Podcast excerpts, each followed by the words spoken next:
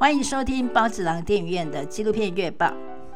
各位喜爱纪录片、喜爱包子囊电影院听众朋友，大家好，我是主持人梅艳姐。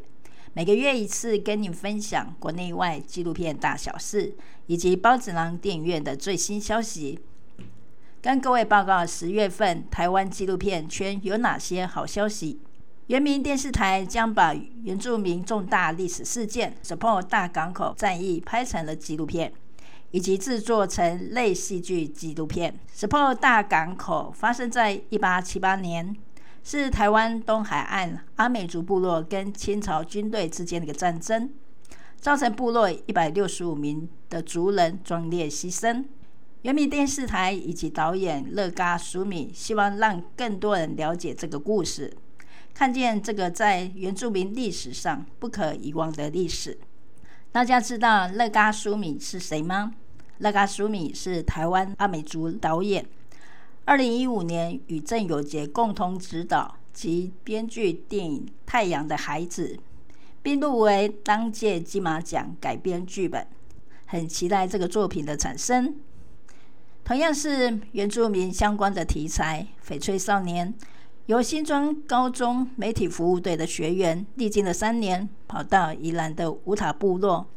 观察部落少年如何找回已失去的泰雅文化，而部落少年最终选择留下还是离开呢？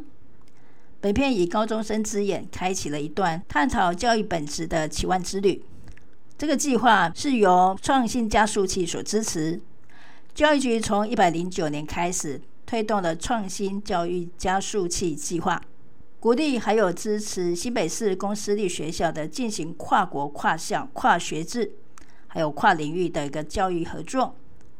翡翠少年十月十三晚上在台湾国家电影以及视听文化中心举办了首映会，以战地老相馆为主轴的纪录片《金门留恋》。十月十五在金狮影城举行金门首映会，《金门留恋》是二零二二年台湾国际纪录片影展开幕片，在台北电影节入围最佳纪录片等四项大奖。《金门留恋》的片名来自于中华民国义务役的军装照传统，《金门留恋》就是摄影师在军装照底片最常见的一个题词。片中运用大量的照片、档案、影像，将镜头对准了因为国共战争流离失所的金门在地的照相馆老板，对前总统蒋经国又爱又恨的退役台湾军官，还有为了追寻台湾梦外嫁金门的四川姑娘，这三位金门人的故事带出两岸一甲子的大历史。《金门留恋》十月二十九号还会在金城镇后埔艺文十六特区放映，明年四月二十二在全台巡回放映。详情可见《金门留恋》的粉专。接下来是我们团队的工商时间，大家可能不太晓得，除非你是我们团队的忠实粉丝。旧世界团队的陈志汉导演，最近这几年持续在拍摄一个叫做《看见家乡》的计划。这个计划在二零一七年发起的，他带领了孩子操控空白机，认识自己的家乡，制作自己的观点的纪录片，并完成之后举办了“看见家乡，永续丰年”的纪录片展。今年的“看见家乡，永续丰年”纪录片展，十月十五顺利圆满结束了。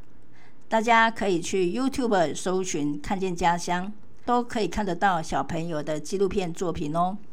十月份在戏院有哪些优秀的台湾纪录片可以看呢？今年似乎一直看到林靖杰导演的名字。六月份林靖杰导演担任制片的作品《台湾男子叶石涛》上映。九月份才看完林导演所指导的吴承老师的纪录片《他还年轻》。现在十月份连续有两部描述电影大师胡金铨作品。十月二十一，大侠胡金铨第一部曲《先知曾经来过》，以及十月二十八，大侠胡金铨第二部曲《断肠人在天涯》。影片访问了巨星徐枫、郑佩佩、洪金宝、石卷、秦沛以及大导演林福地、王童等人。刻画出武侠电影的一代大师胡金铨的创作故事。接下来是包子郎电影院的工商时间。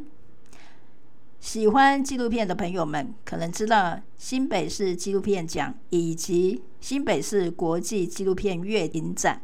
这是新北市政府为了支持纪录片所公开举办的一个征件竞赛以及影展，历史悠久，培育出许多纪录片的导演，完成他们的纪录片作品，